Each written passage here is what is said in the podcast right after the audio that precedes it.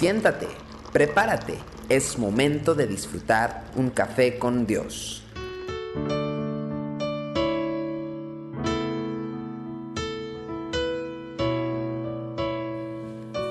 Dios te bendiga, qué bueno que estamos juntos una vez más en Café con Dios. Hoy quiero hablar del Salmo 18, el versículo 1 y 2, pero en esta ocasión lo leeremos en la Biblia de las Américas.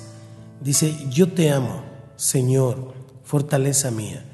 El Señor es mi roca, mi baluarte y mi libertador, mi Dios, mi roca en quien me refugio, mi escudo y el cuerno de mi salvación, mi altura inexpugnable.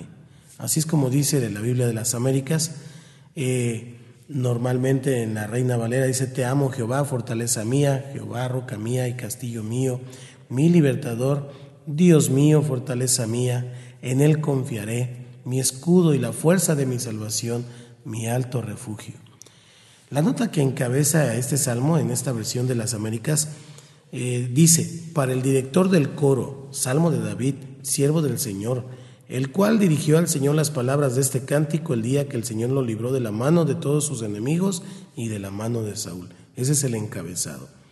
Aunque no tuviéramos esta explicación sobre el contexto en el cual nace esta proclamación tan eh, eufórica de los múltiples atributos de Dios, el tono mismo de la poesía no deja lugar a duda, que fueron escritas por una persona que había gustado en carne propia la magnífica intervención del el Dios soberano. David menciona al menos siete diferentes características de Dios, todas ellas relacionadas con la particular situación que vivía. Durante años se había refugiado en el desierto. Su estancia en, el desierto no fue similar a la pacífica existencia de Moisés en Madián. Él andaba yendo de cueva en cueva, siempre atento a los movimientos de su enemigo, se había encontrado muchas veces en aprietos donde solamente la intervención milagrosa de Dios lo había librado de la muerte segura. El tema principal de este salmo es precisamente este. Para David, esta característica del Señor eh, y las características que describe eran reales porque las había gustado en su propia experiencia cotidiana. Para algunos de nosotros, sin embargo, no son más que atributos que asignamos a Dios porque nuestro intelecto así lo demanda. Sabemos intelectualmente que Él es una roca, un baluarte y un libertador, un castillo, un alto refugio, etc. Incluso cantamos de estas cosas en nuestras reuniones. Conocemos eh, muchos pasajes que lo describen de esta manera. Otros nos han dado testimonio de haber experimentado estas facetas de su andar con el Padre Celestial. En nuestra vida, eh, estas verdades no han salido del ámbito de lo teórico a menos que hayas pasado verdaderos desiertos. ¿Cómo se puede comprobar que Dios es realmente así?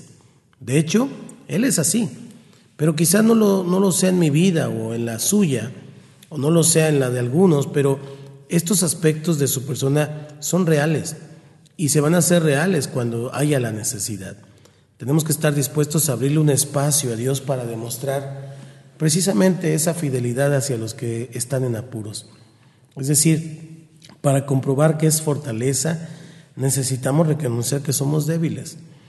Para que Él sea nuestra roca, debemos reconocer que estamos parados sobre fundamentos movedizos. Para sentirlo como nuestro baluarte, tenemos que admitir que nos sentimos desprotegidos. Para que se manifieste como nuestro libertador, tenemos que reconocer que estamos atrapados. Para que sea nuestro escudo, necesitamos confesar que nos sentimos indefensos. Para que se levante como esa salvación nuestra, tenemos que admitir que estamos perdidos. Para que sea ese alto refugio, necesitamos reconocer que estamos hundidos en lo más profundo del pozo.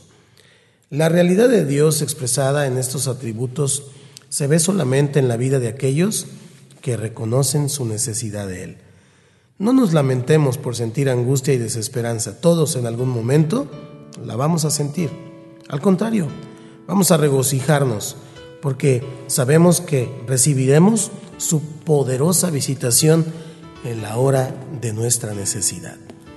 Ten confianza, que Dios te bendiga y qué bueno que pasamos un momentito juntos aquí en Café con Dios.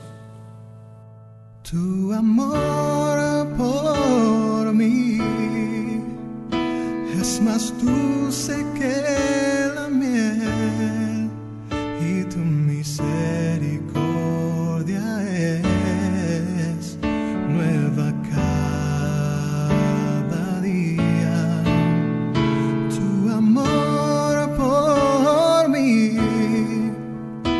es más dulce que la miel y tu misericordia es nueva cada día. Es por eso que te alabo, es por eso que te sirvo, es por eso que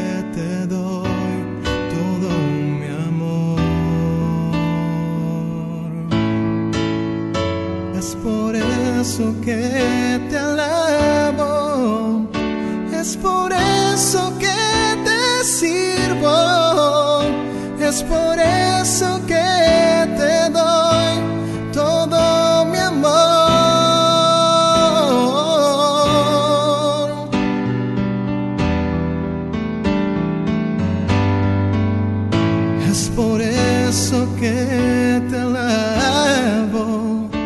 es por eso que te sirvo, es por eso